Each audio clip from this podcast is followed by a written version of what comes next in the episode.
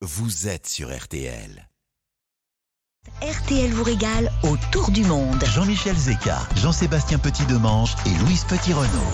Eh, autour du monde quand même. Mais évidemment. Around the world. Comment ça va les amis? Eh bien, très très bien et vous? On est ravis de vous retrouver. Bienvenue dans RTL vous régale autour du monde jusqu'à vendredi, vous le savez, pour ces derniers jours de l'année. On vous emmène dans des escales aussi exotiques que surprenantes.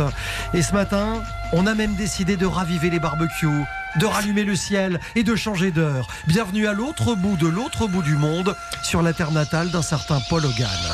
Il est né au pays des kangourous, où un homme, un vrai, marche sur ses deux pieds, parle avec ses poings et se sert de sa tête comme il peut. Crocodile Dundee. Le Dundee au soleil, ce n'est pas une chose qu'on n'aura jamais, mais c'est vrai que que c'est généralement quand on travaille que le ciel est beau. Vivement Ah, la fin de l'année. Voilà. Du coup, dans RTL vous régale autour du monde, on s'est dit que ce serait sympa de vous emmener en Australie. Et quand je dis on, bah, c'est évidemment avec la complicité de celle qui a sorti les boots spécial croco d'ailleurs pour l'occasion. Mesdames et messieurs, Louise Petit-Renaud, Bonjour, bonjour à tous. J'ai surtout sorti les pulls, qui fait froid en France. je confirme. À l'image du kangourou, il empochera peut-être le défi frigo de ce matin. Qui sait? Jean-Sébastien Petit-Demange est à nos côtés également. Bonjour Jean-Seb. Je rappelle que pour jouer avec nous, et bien vous nous appelez au 3210 par téléphone ou par message, vous envoyez au 64 900 le mot régal, suivi de votre ingrédient et vous tentez de gagner ce matin le robot multifonction compact système de Magimix. C'est la bête dont tout le monde rêve en cuisine pour préparer facilement les plats du quotidien pour toute la famille. RTL vous régale autour du monde. C'est parti jusqu'à 12h30 sur RTL. 11h, 12h30, RTL vous régale autour du monde. 11h, 12h30, RTL vous régale autour du monde. Jean-Michel Zeka, Jean-Sébastien Petit-Demange et Louise Petit-Renault. Bonne matinée sur RTL, je vous le disais il y a un instant en début d'émission, c'est vrai que c'est carrément l'autre bout de l'autre bout du monde où nous partons ce matin Louise. Mais oui, c'est l'Australie. Alors, je savais pas trop comment m'habiller, je savais pas trop quelle heure il est, parce que en Australie, on a, ils ont quand même 10 heures d'avance sur nous, et pour eux, c'est l'été qui s'annonce. Nous, c'est l'hiver qui arrive. Donc euh, voilà, je sais pas si je suis entre maillot de bain et combinaison Ah bah de non. ski. Non, euh, non, Là, je faut- sais pas. On ne sait plus sur quel pied danser, j'ai envie de savoir qu'à Sydney, on fête Noël en short et en t-shirt. Et pour le nouvel an, le mot d'ordre, c'est tous à la plage. Et partout dans le pays, on va faire des barbecues à l'extérieur. Quel Bah, bonheur. C'est barbecue. C'est vraiment leur religion là-bas. C'est la tradition, c'est la coutume. Alors, c'est pas simplement faire griller des saucisses, des merguez, euh, des chipots. Non, c'est le moment où on se retrouve en famille, où on partage, où on se transmet euh, des bons mots, des bons moments, quoi. Un chiffre, il y a plus de 10 000 plages en Australie. Et alors, on a calculé qu'il faudrait environ 27 ans pour les voir toutes, une par une. C'est sur une de ces plages australiennes qu'on trouve le sable le plus blanc du monde. On est à Hams Beach. C'est là-bas où le sable est le plus blanc et c'est dans le Guinness Book que c'est inscrit.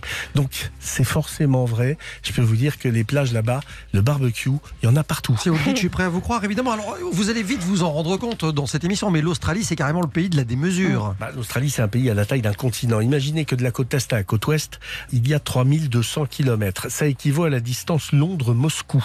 Ça donne un pays de 7 700 000 km carrés pour un peu plus de 25 millions d'habitants.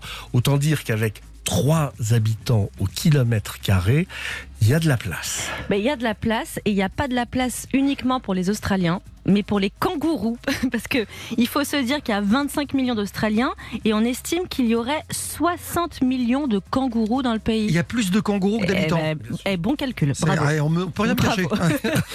Donc c'est pour vous dire, dans l'outback, au cœur du pays, on croise plus de kangourous que d'Australiens, enfin C'est d'humains. énorme, C'est fou. Lorsque les Anglais ont demandé aux aborigènes ce qu'était cet animal inconnu se déplaçant en sautant, les natifs répondirent kangaroo. On peut le traduire par C'est comme si on y était. Hein. je ne comprends pas ce que vous dites. Et donc les Anglais n'ont pas été chercher plus loin. Le marsupial a été baptisé kangaroo. En aborigène, kangaroo, c'est- je ne comprends pas ce que vous dites. Voilà. D'accord. Autre exemple de cette démesure australienne, c'est la fameuse grande barrière de corail. et s'étend sur 345 000 km. C'est la seule structure marine vivante que l'on peut apercevoir de l'espace. Et même si elle a perdu la moitié de sa surface à cause de la pollution et du réchauffement des eaux. On continue à pouvoir la photographier depuis la station spatiale notamment. Et alors, je me suis renseignée aussi, j'avais une petite anecdote. Est-ce que vous savez qu'en termes de route, là-bas, il y a la plus grande ligne droite du monde? Elle fait 146 km. Donc, si vous avez besoin de parler à votre femme, votre mari, vos frères et sœurs, mettez-vous dans la voiture et direction 146 km de ligne droite. Louis, cette histoire vous place immédiatement en finale du championnat du monde d'anecdotes. Merci beaucoup. Je peux vous dire que les lignes droites en Australie, quand on conduit, on découvre ce que le mot ennui veut dire. Ah bah j'imagine, ouais. L'Australie, on en parlait en, en, deux mots il y a un instant, c'est la culture des aborigènes. Bah, C'est-à-dire que lorsqu'on se retrouve au cœur du pays, on est sur les terres que les aborigènes parcouraient il y a plus de 50 000 ans. C'est la plus vieille civilisation existante sur cette planète. Ils se déplaçaient au gré des saisons, des ressources naturelles. L'environnement est tout naturellement au cœur de la mythologie aborigène, des mythes qui reposent sur le fameux temps du rêve, qui est une réalité parallèle à la nôtre, qui induit que nous, nous vivions hors du temps. Et l'Australie, c'est une terre tellement grande qu'il n'y a rien de comparable entre la plage de Bondi Beach à Sydney, les terres rouges et déserts de l'Outback ou les impénétrables forêts humides qui s'étirent le long de la côte est et au nord du pays. Et le vrai point commun qu'on peut trouver en Australie, c'est le mode de vie qui est très particulier, qui prévaut dans le pays. Donc les Anglais ont développé un modèle fondé sur le travail, les Australiens, eux, ont ajouté ce du plaisir de vivre, Ah bah de merci, partager. merci les Australiens Et surtout. ceux, et ceux qui ont vécu là-bas suffisamment longtemps chantent les mêmes louanges. Il règne en Australie un état d'esprit extrêmement positif. Le mode de vie est très cool. Le rythme est équilibré. faut savoir que dans les grandes villes, on travaille jusqu'à 16 heures. Et ensuite, on va à la plage. On va faire du surf, on va nager, on va faire du sport. Le cadre de vie est plutôt enchanteur partout avec un rapport à la nature qui est très puissant. L'Australie cultive véritablement cette qualité de vie, c'est à peine étonnant de savoir que chaque semaine, ante-Covid, 70 touristes dépassaient la durée autorisée pour leur visa Ah ouais. chaque semaine. Ouais, Faut pas plaisanter en plus avec ça là-bas. Il y a une autre chose avec laquelle il faut pas plaisanter. N'essayez pas de vous pointer à l'aéroport en arrivant avec un crayon papier. Ah, pourquoi? Parce que si vous le déclarez pas, ça va vous coûter une fortune. Ils ont une phobie des animaux qui peuvent détruire le bois et on n'y faut rien apporter d'objets en bois, de quoi que ce soit. C'est interdit. Et de toute façon, si on vous demande ce que c'est que ce crayon, vous répondez kangourou. Je ne comprends pas ce que vous dites. bon, dites-moi, vous êtes en forme pour le défi frigo d'aujourd'hui surtout vous, j'ai l'impression. Vous n'allez pas y échapper, vous allez nous donner, vous qui nous écoutez, un ingrédient de votre frigo Le et fan de Paul Hogan, le dernier, le seul. le seul, l'unique. Jean-Seb et Louise auront une minute trente tout à l'heure euh, sur le coup de midi pour faire deux recettes originales à base de cet ingrédient. Je rappelle qu'il y a à gagner aujourd'hui un robot multifonction de la marque Magimix qui deviendra vite votre meilleur allié en cuisine. Je rappelle que pour jouer avec nous, c'est facile. Vous avez toute la durée de l'émission, c'est-à-dire jusqu'à midi et demi pour nous appeler au 3210 par téléphone ou par SMS en envoyant le mot régal, suivi de votre message au 64 900. Je vous souhaite déjà bonne 11h, 12h30, RTL vous régale autour du monde. Toutes les histoires d'RTL vous régale autour du monde sont absolument incroyables puisque nous sommes dans un pays incroyable. Euh, Ce matin, on est en Australie et nous y sommes en direct. Bonjour Florian, Bonjour. pâtissier chocolatier et en direct depuis Sydney. Faut expliquer Florian que vous avez quitté la France il y a quoi 7 ans pour exercer votre métier sans vraiment connaître l'Australie. C'est quand même une démarche importante dans une vie. C'est pas n'importe où l'Australie, c'est l'autre bout du monde. Ah oui, c'est vrai que pour chercher plus loin, c'est un peu difficile, hein, à part la Nouvelle-Zélande. Oui. Mais alors justement, expliquez-nous, comment est-ce que vous avez porté votre choix sur l'Australie? Pourquoi là-bas et à quel moment est-ce que vous avez pris votre décision? Qu'est-ce qui vous a poussé à le faire? Alors euh, moi, j'avais 24 ans, je venais de finir mes études de, de pâtissier, chocolatier, confiteur en France, et donc j'avais vraiment envie euh, de partir euh, dans un pays étranger, voir de nouvelles choses. Donc euh, j'ai postulé un peu partout euh, dans le monde, hein, dans les îles, aux États-Unis, et euh, j'ai envoyé une offre à Sydney pour un poste de chocolatier. Et donc je suis rentré en contact avec le patron ici et tout s'est bien passé. Et puis il m'a attendu quelques mois, le temps qu'on fasse les démarches pour avoir un visa, réserver un billet d'avion. Et puis j'ai débarqué ici, c'était en novembre 2014. Et vous n'y aviez jamais mis les pieds, on est d'accord. Et quand vous arrivez à Sydney, apparemment, c'est un coup de cœur immédiat. Est-ce que vous pouvez nous expliquer pourquoi, justement? Ah ouais, c'est vrai que la grandeur de la ville et en même temps la nature qui l'entoure, les plages, il y a plus d'une centaine de plages euh, autour de Sydney, Puis le climat, je suis arrivé en novembre, c'était le début de l'été, donc euh, il fait minimum 25 degrés, ça peut monter à 35, 40 l'été, donc euh, on profite de la plage après le travail. Une ville qui bouge beaucoup, avec à cette époque beaucoup d'étrangers, de Français, d'Asiatiques, de jeunes Brésiliens, peu importe, de partout dans le monde qui viennent ici en working holiday visa et qui se retrouvent ici. Et donc en fait, il a moyen de sortir euh, tous les soirs de la semaine et de rencontrer des gens euh, de partout dans le monde et c'est ça que j'ai adoré. Ah, je commence à comprendre. ouais. Et puis moins de deux mois après votre arrivée, vous avez ce moment qui est totalement magique, qui est le Nouvel An à Sydney, parce que ça c'est quelque chose qu'il faut avoir vu au moins une fois dans sa vie. Ah oui, c'est vrai que chaque année en France, quand on le voit à la TV, parce que c'était la première image du journal TV en France, le jour du Nouvel An, le premier de l'an, et donc euh, c'est vrai que le vivre euh, en vrai, euh, bah, déjà on l'attend toute la journée hein, parce que il faut réserver sa place sur la baie, donc euh, à partir de tôt le matin. hein, on attend toute la journée pour avoir le spot idéal pour regarder le feu et puis bon c'est magique ça éclate de partout avec euh, la musique c'est la fête hein. C'est vraiment un- une fête de partage à Sydney, le Nouvel An. oui c'est ça c'est vrai les gens viennent de partout dans le monde pour voir ce feu d'artifice hein. c'est 2-3 millions de personnes dans la baie de Sydney pour le regarder donc euh, oui c'est vraiment un partage de fêter cette nouvelle année qui arrive et, euh, et c'est grandiose.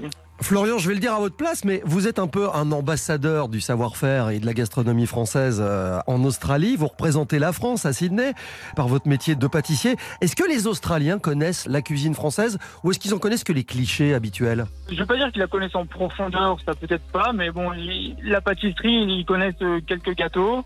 Tout le monde euh, connaît le fameux croque-en-bouche à la française, hein, parce que tout le monde en a entendu parler. Après, euh, c'est vrai qu'ils sont demandeurs de la pâtisserie française, pas connaisseurs. Voilà. Alors, on dit depuis le début de cette émission que les Australiens, en matière de cuisine, c'est surtout du barbecue. Est-ce que ça, c'est un cliché qu'à la vie dure ou est-ce que c'est la réalité? Ah non, c'est la réalité. Vous n'aurez pas un parc à Sydney sans un barbecue public, par exemple. Vous avez des barbecues électriques euh, partout dans la ville, euh, sur toutes les plages, dans tous les parcs, même dans les immeubles. Donc dans mon immeuble, euh, devant l'immeuble, il y a un barbecue public que les gens de l'immeuble peuvent utiliser. Quoi. Donc c'est vraiment euh, partout en Australie, c'est comme ça. C'est vraiment la culture du barbecue, ça c'est vrai. Qu'est-ce qui vous manque de la France Pour autant qu'il y ait des choses qui vous manquent d'ailleurs. hein? Oui, bon, euh, la charcuterie française, le fromage français, Ah, bah c'est voilà. vrai que c'est les deux choses qui nous manquent le plus ici.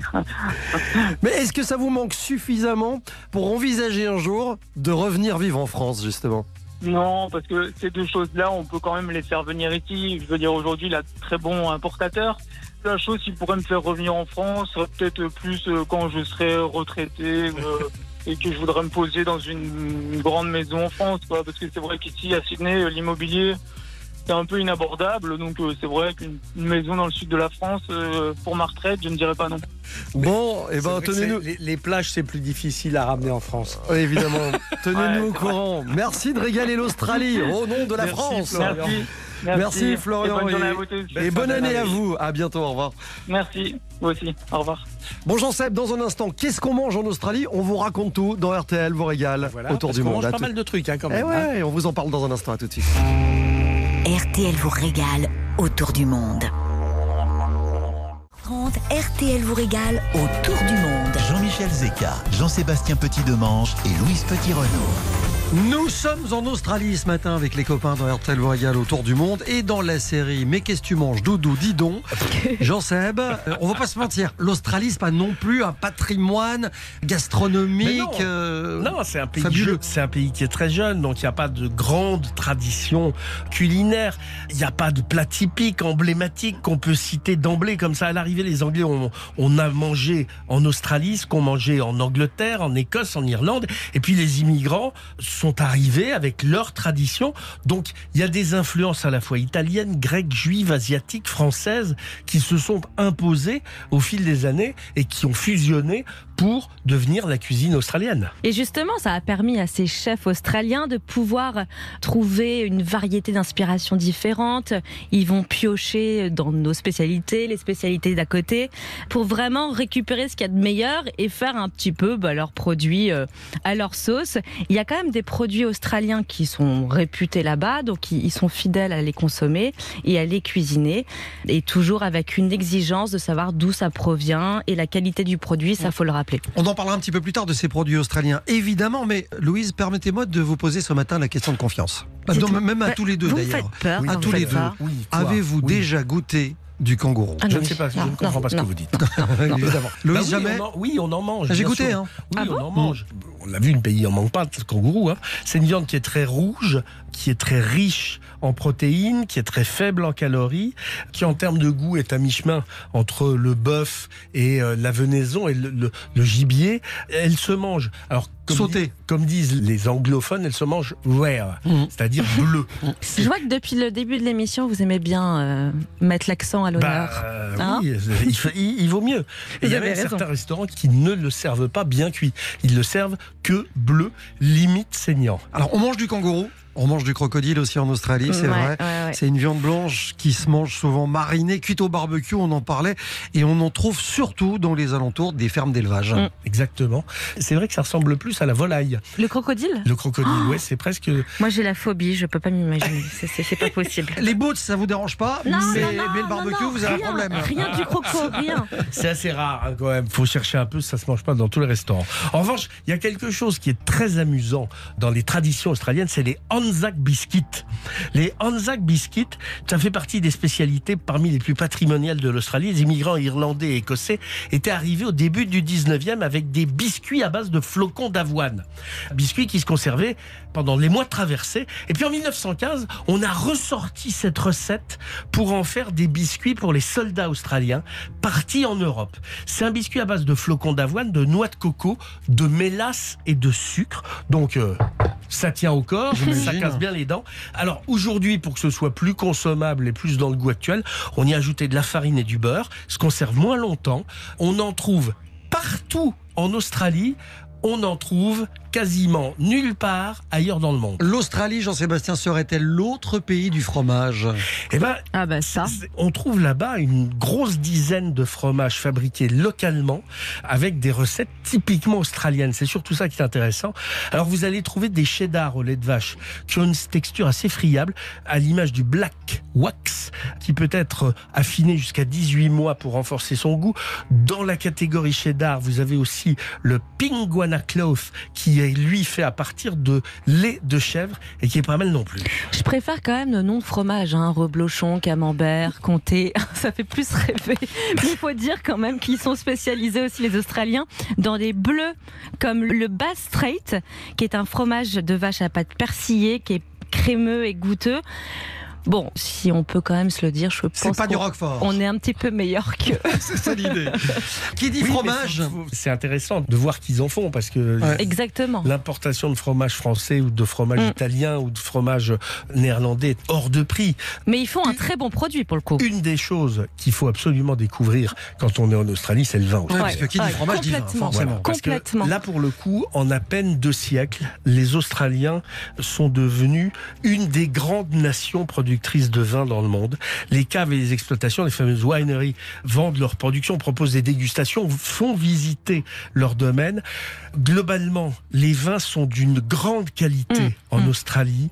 Les vignobles profitent évidemment d'un climat qui est extrêmement favorable et de conditions de culture qui sont également adaptées. Il y a des grandes régions viticoles en Nouvelle-Galles du Sud, c'est la Hunter Valley, qui est la plus ancienne région productrice du pays, qui est réputée pour ses vins blancs, qui sont à la fois légers, mais où il y a quand même une structure, une charpente, qui sont faits avec du chardonnay, du sémillon, du cabernet sauvignon.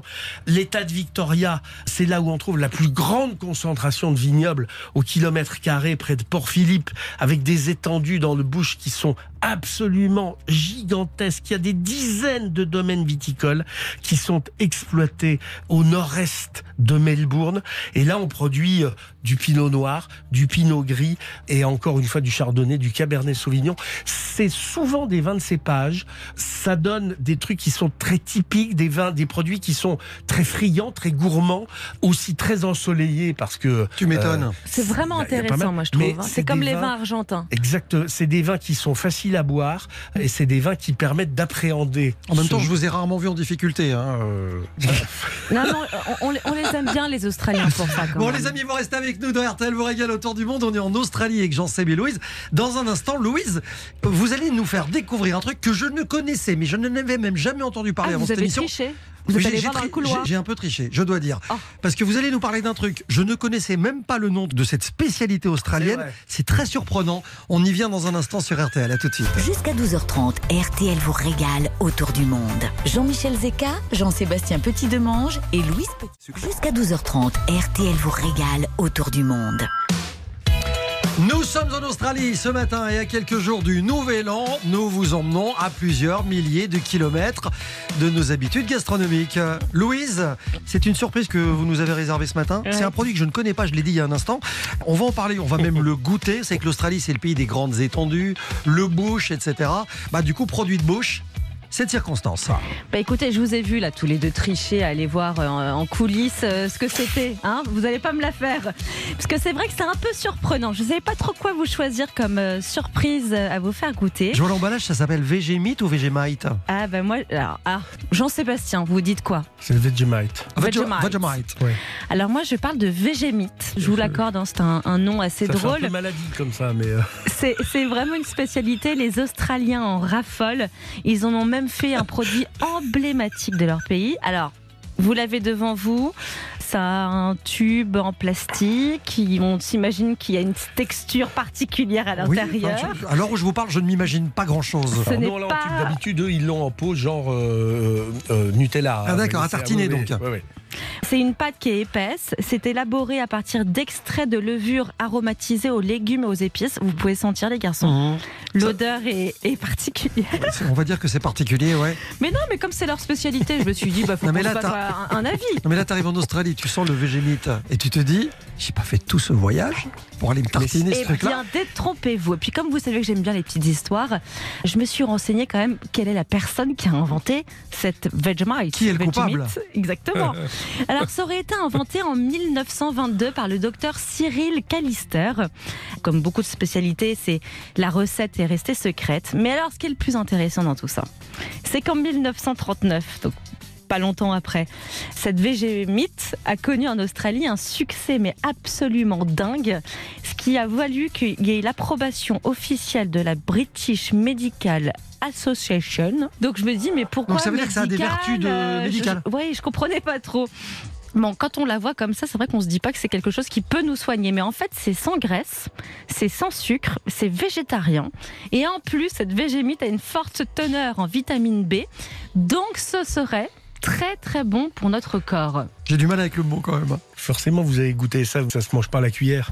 Ah bon, vous aimez pas comme ça, vous? Mais bien sûr que non. Mais comment on le prend Alors comment ça se déguste. Bah, parce que moi je vais vous parler. ça Finissez votre continue histoire. l'histoire de la végémite. L'engouement a continué en 1942. Alors écoutez bien, la végémite a dû être rationnée afin de répondre à la- l'énorme demande des forces armées pendant la Seconde Guerre mondiale. C'est-à-dire que les Tellement soldats, les gars, oui, ils en, ils en Oui. oui, ils trouvaient ça super. Mais je trouve que cette histoire est dingue de cette végémite. Alors, vous me posez la question, Jean-Michel. Aujourd'hui, les Australiens, ils la consomment comment? Alors, ils la dégustent, entre guillemets, à toutes les sauces, sur des toasts, sur des sandwichs, dans les pâtisseries. C'est vraiment leur spécialité, leur euh, petite gourmandise. On aime bien parler des gourmandises, nous, en France. Et bah, c'est leur petite gourmandise.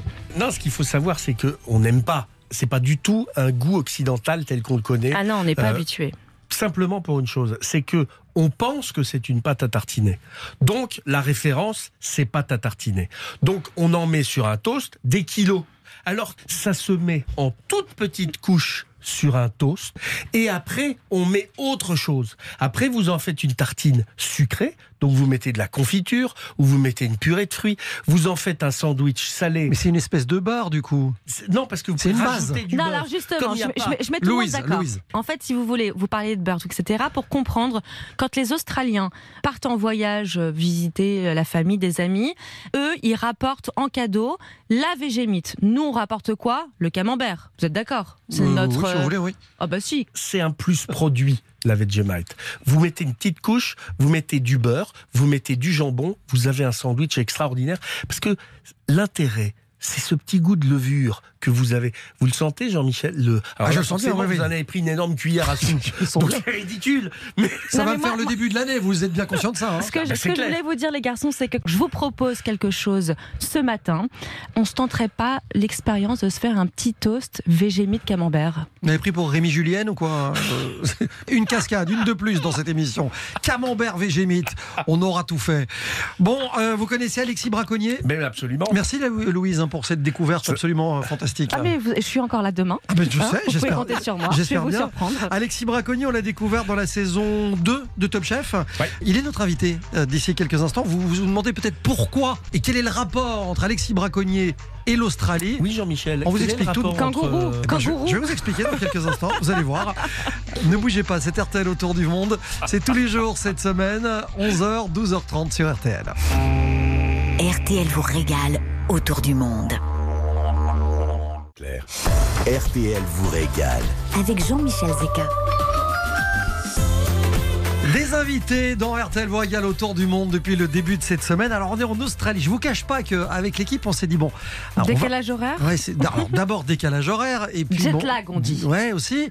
Depuis que je sais qu'on dit Vegemite et pas Vegemite, on s'est dit bon, qui est-ce que nous allons inviter pour parler de cuisine et en rapport avec l'Australie? Ben on s'est dit on va appeler Alexis Braconnier. Vous allez comprendre pourquoi. Bonjour Alexis. Hello everyone. Ah ben, oh, joli. Salut Alexis. Monsieur est polyglotte.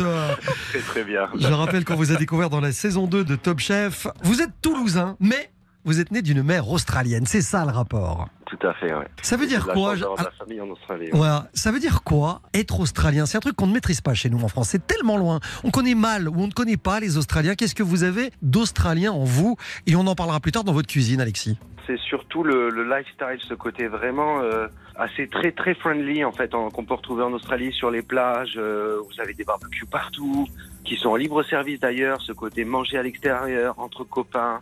Ils ont moins la culture de s'inviter à la maison, mais tout se passe vraiment à l'extérieur. Et du coup, c'est vrai que ça leur crée vraiment un côté euh, très friendly, quoi. Et d'ailleurs, sur la plage, ils jouent au rugby. Oui, en beach volley, rugby. Et donc, surf. vous, vous êtes dit non, je vais pas faire du rugby. Bah écoutez, j'en ai fait pendant euh, Bah six oui, ans du quand rugby. même. Et euh, ouais, c'est vrai qu'à un moment donné, entre la cuisine et le rugby, on a. On a vite choisi, ouais. Alexis, est-ce que, euh, parce que je disais tout à l'heure en début d'émission, oui, on va pas vous mentir, l'Australie n'a pas une histoire de la gastronomie énorme, etc. Est-ce qu'on se trompe quand on dit ça? Je crois qu'on se trompe parce que il y a eu une grosse immigration, euh, enfin grecque, italienne, libanaise, euh, asiatique aussi, et que l'on peut retrouver. Du coup, ça crée vraiment leur richesse. Et puis euh, après leurs études, surtout en Australie, ce qu'on peut voir, c'est qu'ils sont envoyés en fait à l'étranger, des étudiants. Ils reviennent au bout d'un an. Et donc, ils se sont inspirés vraiment des cuisines du monde. Et de plus en plus, je vois aussi toute l'agriculture qui est en train d'évoluer parce que les chefs sont en demande justement de culture plus bio, plus responsable. Du coup, c'est vrai qu'on retrouve les chefs qui reprennent un peu la main sur leur entité, leur identité, leur passé avec la culture aborigène. Ils se portent de plus en plus vers le bouche à aller chercher un peu des plantes un peu plus rares, euh, mais qui créent en fait leur ADN et leur richesse. Mais on peut pas se dire que la cuisine australienne, si on veut la résumer, pour autant que ce soit possible, elle se limite à ça. Ah, c'est c'est pas une cuisine que d'influence. Alors non, il n'y a pas que ça. Il y a aussi, euh, ouais, bon, c'est des gros mangeurs de viande. Vous avez euh, la meat pie. La meat pie, c'est le plat de l'ouvrier. C'est une tourte à la viande. Euh, ben, justement pour les fêtes, là, je la twist avec un- une petite tranche de foie gras poêlé Eh. au restaurant. Et French il y a touch. pavlova notamment aussi. La pavlova est australienne et non néo-zélandaise. On en parlera, on en parlera plus tard aussi dans cette émission. Vous dites que la cuisine australienne. aussi, le, le Vegemite. C'est- on, on- on vient de l'évoquer. Ah, m'en parlez pas. Vous dites que la cuisine australienne, pour vous, c'est une cuisine aussi. Ça veut dire quoi euh, aussi? Ozzy, on dit Ozzy, ça s'écrit de deux façons. Et moi, je l'ai écrit, le nom du restaurant s'appelle Ozzy, A-U-2-S-I-E, aussi, mais les Français disent aussi. C'est un mélange de cultures, vous voyez, vous pouvez retrouver euh, vraiment chez moi un petit chou-fleur avec une sauce tahine, une meat pie, un- une pavlova en dessert, voilà, et puis je m'amuse. Après, il faut pas vraiment tomber dans le cliché du euh, bacon and eggs, quoi, qu'on peut retrouver, euh, bah, qui est très anglo-saxon aussi, quoi. Ale-. Alexis, tu sais que j'adore ta pavlova. C'est très compliqué de faire une vraie belle pavlova. Ah, vous voulez la recette? Voilà. Euh, Alexis, on vous écoute. On est, euh, on est équipé. 180 grammes de blanc d'œuf, 300 grammes de sucre semoule, une cuillère à soupe de maïzena, deux cuillères à soupe de vinaigre blanc. Ça marche. Alors, dans un premier temps, attends, attends, c'est pas tout. C'est facile ça. Tu fais euh, monter tes blancs en neige, mais pas trop. D'accord Pas trop. Tu mélanges la maïzena avec ton sucre semoule. Comme ça, ça en fout pas partout quand tu fouettes. Tu rajoutes d'un coup, mais à vitesse moyenne quand tu fouettes au robot. Et ensuite, tu montes, tu montes encore un peu. Et là, tu rajoutes les deux petites cuillères de vinaigre blanc. Ça va te la serrer, ça va être magnifique. Ah bah. Et ensuite, je le mets en poche. Je fais des tout petits boobs que je mets au four à 104 degrés 104. pendant 53 minutes à peu près. Ah, Bah, écoute, après, tu sais, mes réveils sont toujours comme ça. 6h23, euh, j'arrive pas à avoir des chiffres ronds, donc c'est pour ça. Mais alors, moi, ce que je ne savais pas, c'est qu'on mettait de la maïzena dans les blancs d'œufs pour faire euh, des meringues hein, et ni, ni du Et- vinaigre. Et oui, et du vinaigre aussi, vous allez avoir cette Et petite c'est pointe australien ou pas ce, ce petit secret? Bah oui, en fait, c'est vraiment des recettes typiquement australiennes, ça, ouais. Et, justement, c'est ce qui donne cette. Bon, après, je l'ai un peu adapté, quoi. Ouais, mais ouais. c'est c'est ce qui donne cette meringue qui est croquante à l'extérieur et qui Mousseuse reste mousseuse à l'intérieur. Et Vous après, pour- savez, la faire la veille, c'est encore meilleur parce Eh que oui. vous allez avoir ça- la mousse, vous laissez à température extérieure et la mousse qui à l'intérieur va devenir légèrement chunky. Vous voyez ce que je veux dire? Légèrement collante. Et c'est là que ça devient extraordinaire. On a réussi à placer depuis le début de cet entretien Chunky. lifestyle, street food, Vegemite, chunky. On est, on, on est au top là. Alexis, il y a des combinaisons cuisine australienne et, et French touch, si je puis me permettre, dans votre restaurant. Je pense au Bah, crumble du bush. Ouais, bah ça par exemple, c'était une belle pièce de viande euh, angus que je faisais avec un crumble du bush. En fait, je reprends un petit peu cette terre euh, rouge.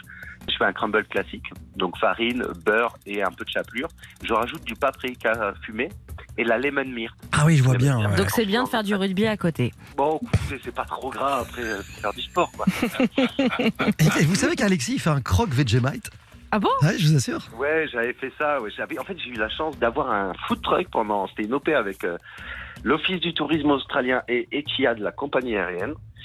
Et euh, on avait un food truck sur un mois et demi à, Paris et c'était incroyable. Quoi. Des queues euh, sur les quais, c'était dingue. Quoi. J'avais fait un croque Vegemite avec cheddar, bacon, enfin très régressif quoi, et rassurant.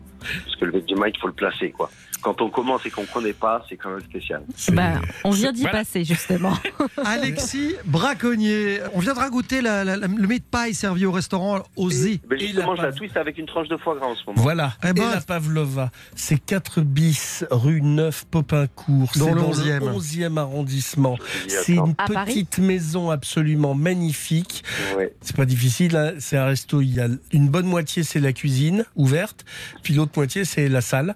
Et l'idéal, c'est d'aller manger debout. C'est de la convivialité, c'est du plaisir. à tout va. Bah, je vous propose les garçons, comme on n'est pas vraiment en Australie aujourd'hui, mais on en parle, on va déjeuner chez Alexis. Bon, on va faire ça. Ça vous va Jean-Seb, vous me faites un Oui. plaisir pour terminer. Oui. Vous me le refaites le. Alexis, j'adore ta Pavlova. Merci les amis. On se voit ce soir. À tout à l'heure. Allez. À tout à l'heure. Je t'embrasse, Alex. Et bonne année si je suis pas dans le coup. Euh, dans un instant, la suite d'RTL vous régale autour du monde. On vous parlera de boomerang, de didgeridoo, de noix de macadamia et de beaucoup d'autres choses. À tout de suite sur RTL. 11h, 12h30, RTL vous régale autour du monde. Jean-Michel Zeka, Jean-Sébastien Petit-Demange et Louise Petit. Jusqu'à 12h30, RTL vous régale autour du monde. Alors évidemment, dans nos pérégrinations autour du monde depuis le début de cette semaine, nous vous avons déjà rapporté mille et une choses. Mais en Australie, vous n'allez pas être déçus. Non, parce que quand on est à l'aéroport avant de rentrer, qu'on a oublié d'acheter des choses pour ses amis, C'est le pire des cadeaux. ça. Généralement, ce sont les Alors, pires cadeaux. non, Non, c'est- vous pouvez rapporter un boomerang. Oh non, non, Mais non. si, c'est le cadeau aborigène par excellence. On en trouve des très très beaux, qui sont en bois, qui sont de belle qualité, qui sont fabriqués artisanalement, même à l'aéroport. Vous évitez ceux en plastique, d'abord parce que c'est pas bien pour la planète, et puis en plus parce que ils sont vraiment moches. Jean-Sébastien, moins facile dans l'avion, parce que quand même, ça passe pas en cabine ou difficilement. À moins d'un petit supplément, c'est le didgeridoo. Surtout n'essayez pas d'en jouer dans l'avion, c'est assez pénible, surtout pendant 20 heures de vol. Le didgeridoo, c'est là c'est encore un instrument traditionnel, une espèce de longue trompe en bois qui émet un son euh, ressemblant à un bourdonnement. C'est-à-dire que dans l'avion, vous pouvez inquiéter très rapidement vos voisins en faisant croire qu'il y a un problème. C'est un instrument creusé en intérieur. Il faut savoir que c'est fait par des termites au départ. Et on récupère du bois qui a été creusé par les termites et c'est vraiment l'instrument le plus représentatif des aborigènes. On parle du plus vieil instrument de musique au monde. Je pense que deux notes de didgeridoo et vous êtes tout de suite en Parti, parti. Ouais, ouais, ouais. C'est vrai. Deux mois, tu me joues deux notes de didgeridoo. Avec une me petite barre. goutte de végénite. C'est sûr. Il y a quelque chose qu'on trouve en France très facilement. Ce sont les noix de macadamia. Bah ça, c'est une spécialité de l'Est de l'Australie. Cette noix découverte par les peuples aborigènes, toujours il y a 5000 ans. C'est un goût euh, assez délicat. C'est très bon pour la santé. Elle peut être euh, préparée de mille façons. Elle peut être grillée, salée, fumée, épicée. On peut lui donner un goût de barbecue. Elle peut être aussi sucrée, caramélisée. Et puis, euh, on peut l'enrober de chocolat. Et là, ça devient une friandise. Jean-Seb, vous, vous faites partie peut-être des rares à avoir compris au début de l'émission, quand je faisais référence à Paul Hogan et à Crocodile Dundee, de quoi je parlais, parce que ça date des années 80. Je parle de Paul Hogan parce qu'il avait un chapeau. Est-ce qu'il portait un chapeau à coubra Non, c'était pas, il n'avait pas un acoubra. Lui, il avait un chapeau en cuir. Mhm. L'acoubra, c'est, euh, on fabrique des chapeaux en feutre de poils de lapin. Parce que vous savez que le, lapin est une pandémie en Australie. Les chapeaux à coubra font partie de cette culture absolument traditionnelle. Alors c'est pareil, c'est le truc qu'on rapporte et puis on est très content de l'avoir. Et puis je ne vous cache pas que quand on le porte en France ou en Europe, on est profondément ridicule avec euh, son acoubra. Donc personnellement, mon chapeau est dans un placard, dans une très belle boîte, et je le regarde de temps en temps. Ça vaut très cher si vous n'avez pas le cheval. si- ça- non. Ne le faites pas chez vous, Non. c'est très dangereux. En revanche, il faut savoir une chose, c'est que le cirage kiwi n'est pas une invention néo-zélandaise comme son nom pourrait le laisser croire. Mais ce sont les Australiens William Ramsey et Hamilton Macallan qui ont inventé ce- cette crème pour faire briller les souliers et c'était en 1906. Et le nom a été choisi en l'honneur de la femme de Mr. Ramsey qui, elle, était néo-zélandaise. Et c'est pour ça que le cirage australien kiwi s'appelle kiwi. Et nous aurons une pensée émue ce matin pour Eh. Hamilton. Comment vous dites Merci Jean-Seb. Hamilton McCullen. Hamilton Macallan. Le Absolument. jet lag nous fait du mal. hein. Oui, je, je confirme. Je ne sais pas ce qu'en pense Catherine, mais elle est au 3210. Catherine, bonjour. Bonjour à la super équipe. Merci d'être avec nous. J'espère que vous passez un bon moment. hein. Ah oui, oui, alors là, euh, sans problème. Vous, Bonjour nous app- Catherine. vous nous appelez de Lille, Bon. Catherine. Exactement, de Bon, Lille. alors Oui. vous, vous adorez les cuisines du monde, ça tombe bien, puisqu'on est en Australie. On a été honnête depuis le début. C'est vrai que c'est une cuisine qu'on n'a pas l'habitude de fréquenter Non. beaucoup. Je ne sais pas si vous avez déjà goûté, ni même cuisiné australien à la maison, ça m'étonnerait. Pas du tout. Même si vous avez beaucoup voyagé par votre boulot. Parce que vous faites quoi exactement? Et ben maintenant, je suis retraitée, mais auparavant, j'étais professeur de français langue étrangère. Je disais, vous avez beaucoup voyagé parce que je sais que vous êtes allé en Australie. Non, je rêve d'y aller. Ah, d'accord. Non, mais j'ai pas été en Australie. Mais parce que votre fille, vos petits-enfants, il y a un truc, non? Exactement. Donc, Valérie habite à Sydney. Et donc, nous avons deux petits-enfants, euh, enfin, deux petits, enfin, deux petits gamins, Elliot et Charlie. Voilà. Dites-moi, Catherine, quel est l'ingrédient que vous nous proposez ce matin dans le défi frigo? C'est des feuilles de briques. Ah ouais Ah bon? D'accord. Ah, ça, c'est une vraie première. Jamais fait. Non, mais jamais. Mais surtout qu'on part au Maroc dans quelques jours là. Oui, oui, non, mais c'est une bonne idée, ça. Australie. Il y a des tas de trucs festifs à faire avec des feuilles de briques. Bien sûr. Ouais, je suis d'accord. Vous ouais, aimez je- cuisiner ou pas Catherine? Ah oui, j'adore. D'ailleurs, avec la feuille de briques, je fais généralement des briouates ou des samoussas. Oh, vous êtes experte. Oh, experte. Et j'aimerais bien avoir justement une recette un peu festive pour les fêtes. Vous avez frappé à la bonne porte, vous en aurez même Ah. deux. Ils auront une minute trente pour vous les proposer dans un instant. Vous écoutez RTL, il est midi. Les infos vous sont présentées tout de suite par Martin Choc. Bonjour Martin. Bonjour et bonjour à tous. Le gouvernement continuera d'accompagner le secteur de la culture. La promesse de Roselyne Bachelot ce matin sur RTL. La ministre de la Culture rappelle que l'exécutif a déjà engagé des milliards d'euros pour le secteur depuis le début de la crise. Interrogée sur l'annulation des concerts debout, Roselyne Bachelot assure que la culture n'est pas sacrifiée. C'est la pandémie qui menace la culture, pas les mesures, ajoute-t-elle. Près de 180 000 contaminations au Covid en une seule journée, record absolu enregistré hier par Santé publique France. Plus de 17 400 personnes sont actuellement hospitalisées pour cause de Covid, dont 3 416 en réanimation, record également dans le monde, selon un décompte de l'agence France Presse.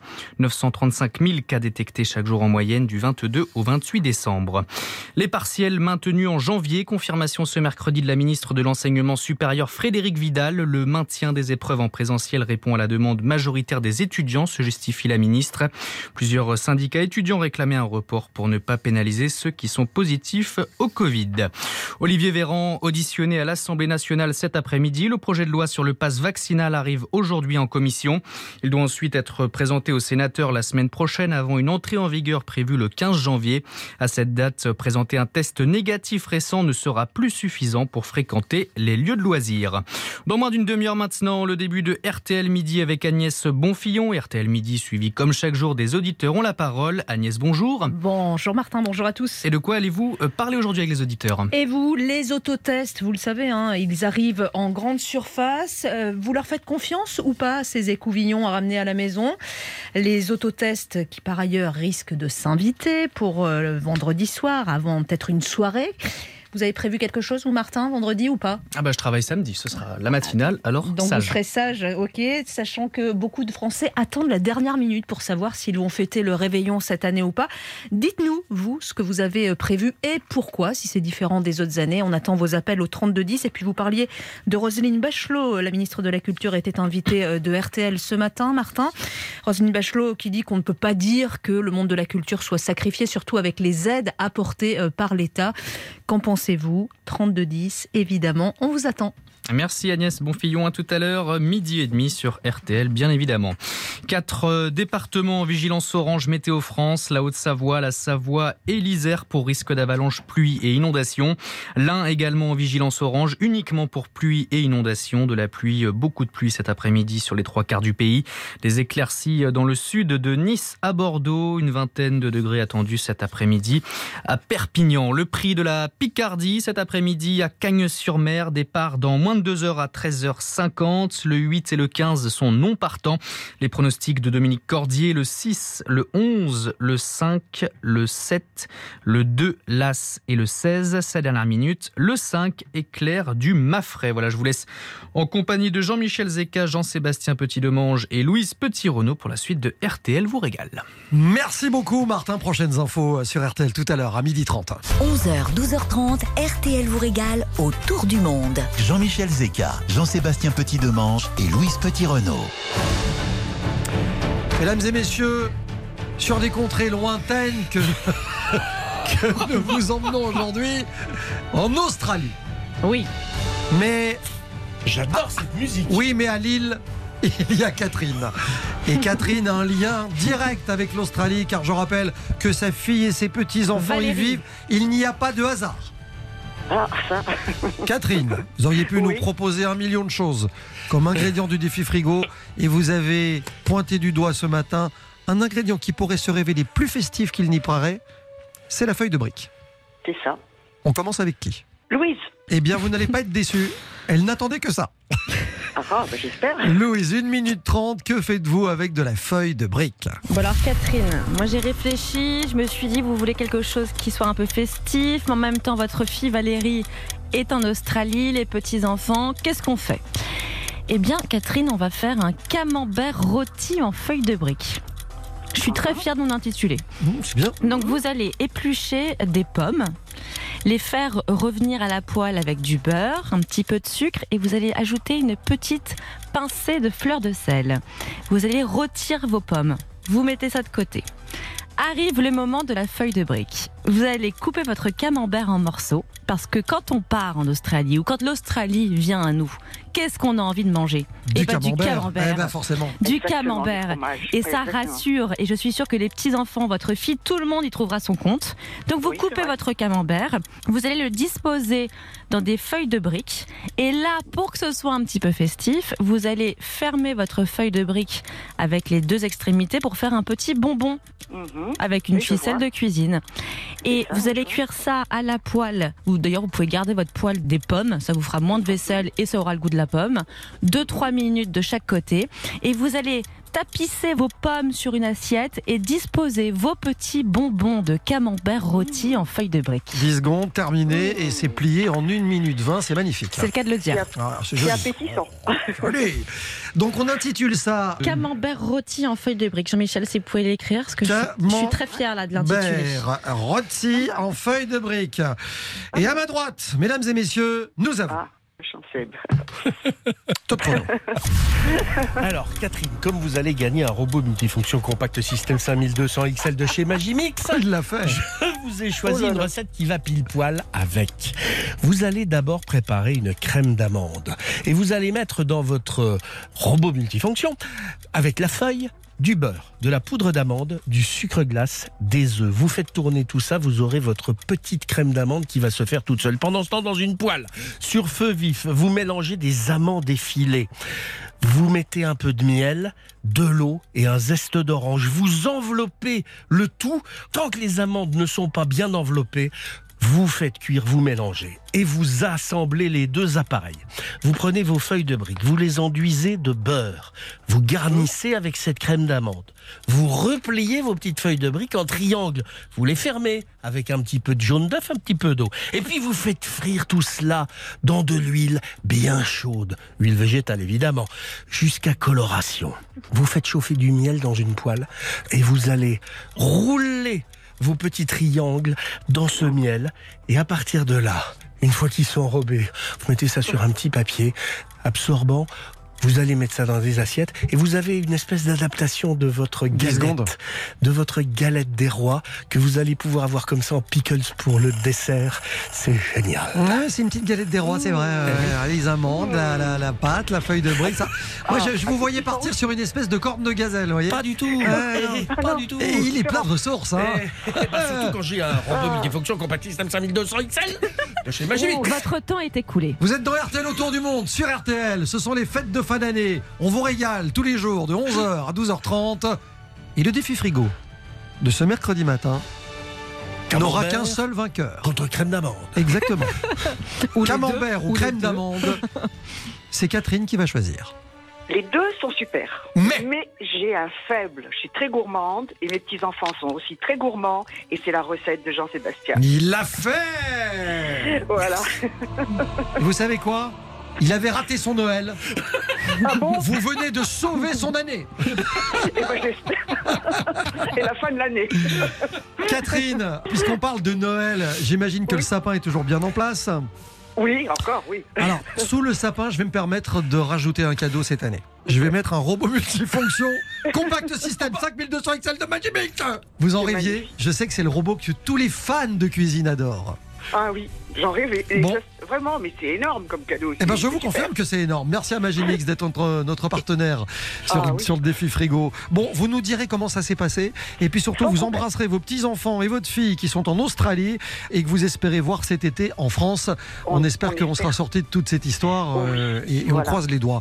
On vous fait un gros bisou. On vous souhaite une très belle année à venir. Moi aussi, et continuer à, à nous régaler et garder cette bonne humeur. Et manger du camembert quand même, Catherine. Ah oui, mais je suis désolée, Louis.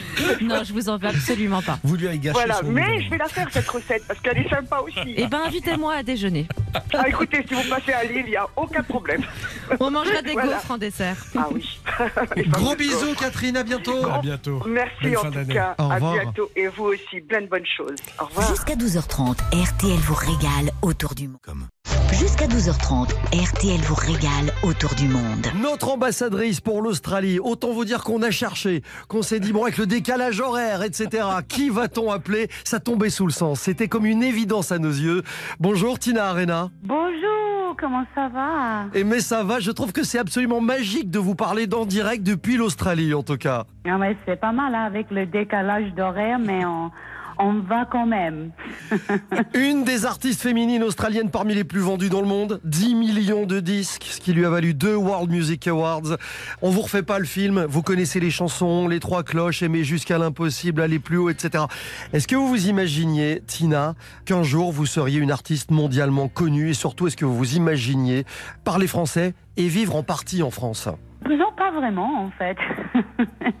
ça, ça s'appelle des ha- hasards dans la vie. Tu vois, quand j'étais petit, j'ai toujours rêvé de hein, voyager, de parler plusieurs langues. Je crois comme pas mal de filles et de garçons aussi, j'ai toujours eu un rêve. J'ai eu la chance que pas mal de mes rêves, ils sont réussis en fait. Mais j'aurais pas vraiment, si quelqu'un m'avait dit à l'époque, euh, oui, un jour tu vas travailler dans le monde entier, tu vas parler euh, une autre langue, tu vas chanter en plusieurs langues, tu veux peut-être euh, vivre en France une partie de ta vie, j'aurais dit, mais j'aurais croyais pas en fait. Mais ça va, mais tu vois, ça c'est la beauté euh, des hasards de la vie et c'est une très très belle chose. Tina, euh, votre histoire, elle est singulière parce que c'est l'histoire d'une petite fille aux origines italiennes, sicilienne même, qui débarque en Australie. Comment est-ce que vous êtes arrivée en Australie et pourquoi l'Australie d'ailleurs? En fait, c'était mon papa qui était le premier de sa famille. Mon père vient d'une famille de 10 enfants. Sept euh, garçons, trois filles. Papa était le premier à immigrer en Australie dans les années 50, euh, après la Deuxième Guerre, euh, où papa était euh, petit. euh. Je pense que c'était l'opportunité, l'explorer, de l'exploration, euh, le fait d'avoir autre chose dans la vie. Parce qu'il n'y avait pas de travail en Sicile à cette époque-là. Alors, euh, le gouvernement australien à l'époque euh, faisait pas mal d'appels pour la main-d'œuvre. Alors, papa, il a répondu à un. euh, Ouais, c'était un, euh, un appel d'offres pour du boulot, quoi. pour le boulot. Et alors, papa, il est venu, il a pris la- le bateau 30 jours, et il est arrivé en Australie, à- en fait, dans le nord, au début, où il est travaillé à couper la canne de sucre. Il a fait 6-7 mois là. Et après, il est descendu à Melbourne. Ma mère, elle a rejoindre mon père deux ans après, je ne sais pas exactement. Toutes les deux, ils ont commencé leur vie là-bas. Et après, petit à petit, papa, il a demandé la permission pour avoir euh, les papiers pour ses frères et ses sœurs. Et petit à petit, toute la famille, ils ont descendu et voilà, et la famille Arena a grandi en Australie comme ça. Et ça tombe bien que vous parliez de votre père, Tina, parce qu'il vous disait ne lésine jamais sur la nourriture ou la boisson. Jamais.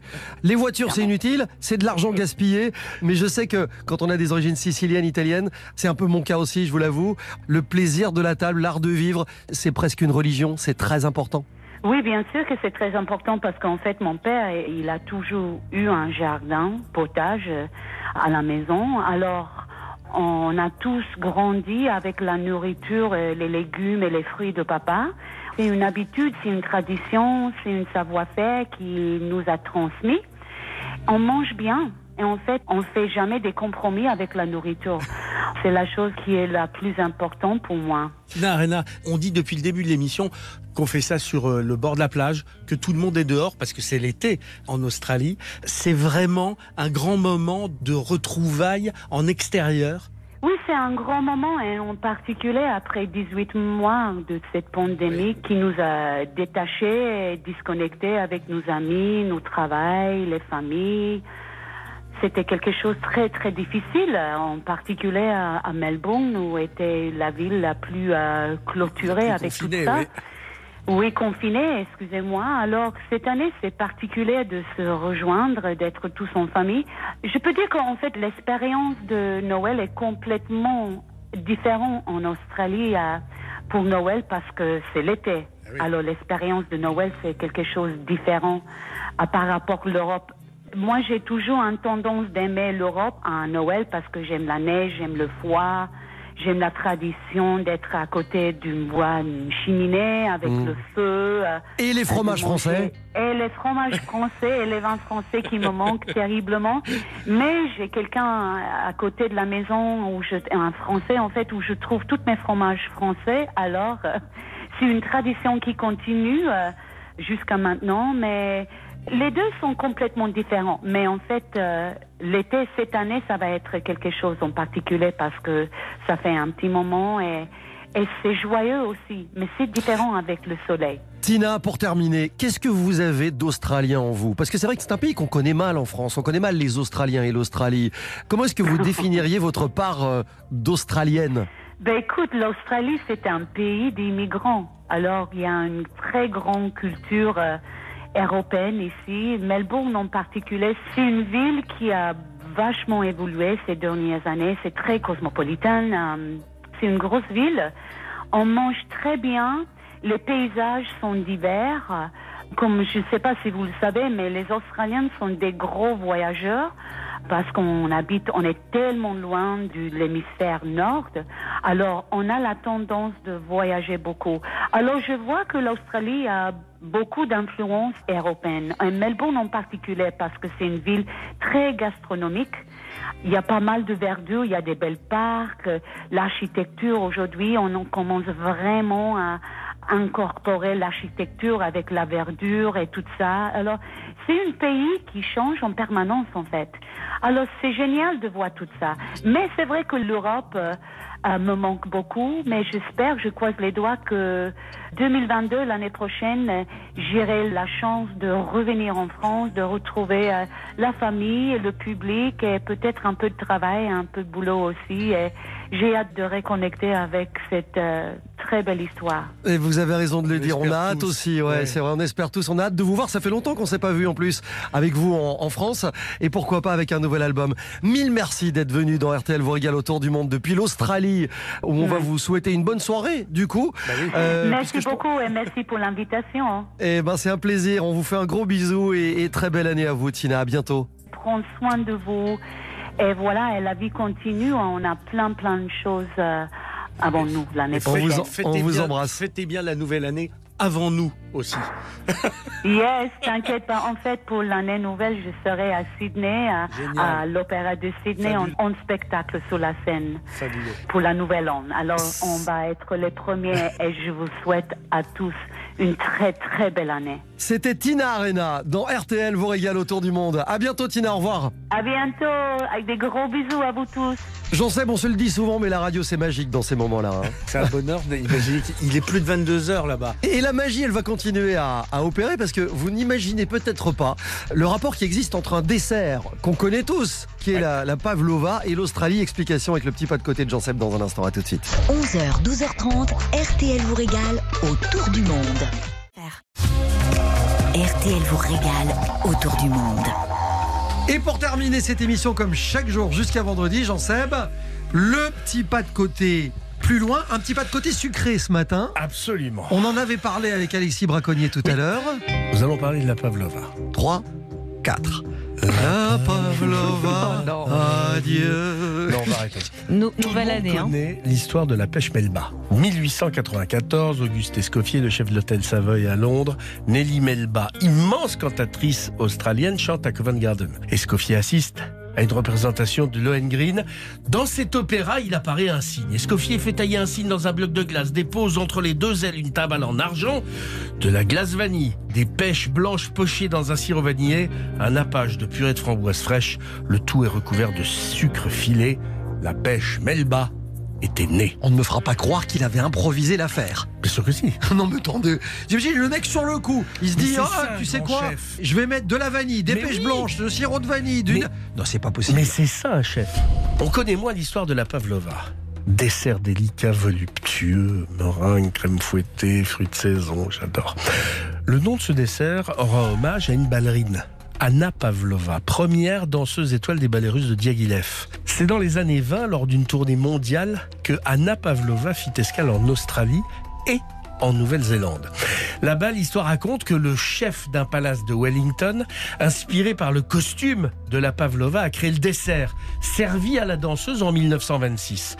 Mais les Australiens ne sont pas d'accord. Pour eux, la Pavlova fut créée en 1934. Elisabeth Paxton, directrice de l'hôtel Esplanade, souhaitait un dessert élégant, original, pour la nouvelle carte de son restaurant. Son chef, Bert Satch, proposa un dessert aussi léger que l'était la Pavlova sur scène. Il revendiqua toute sa vie l'origine de ce dessert.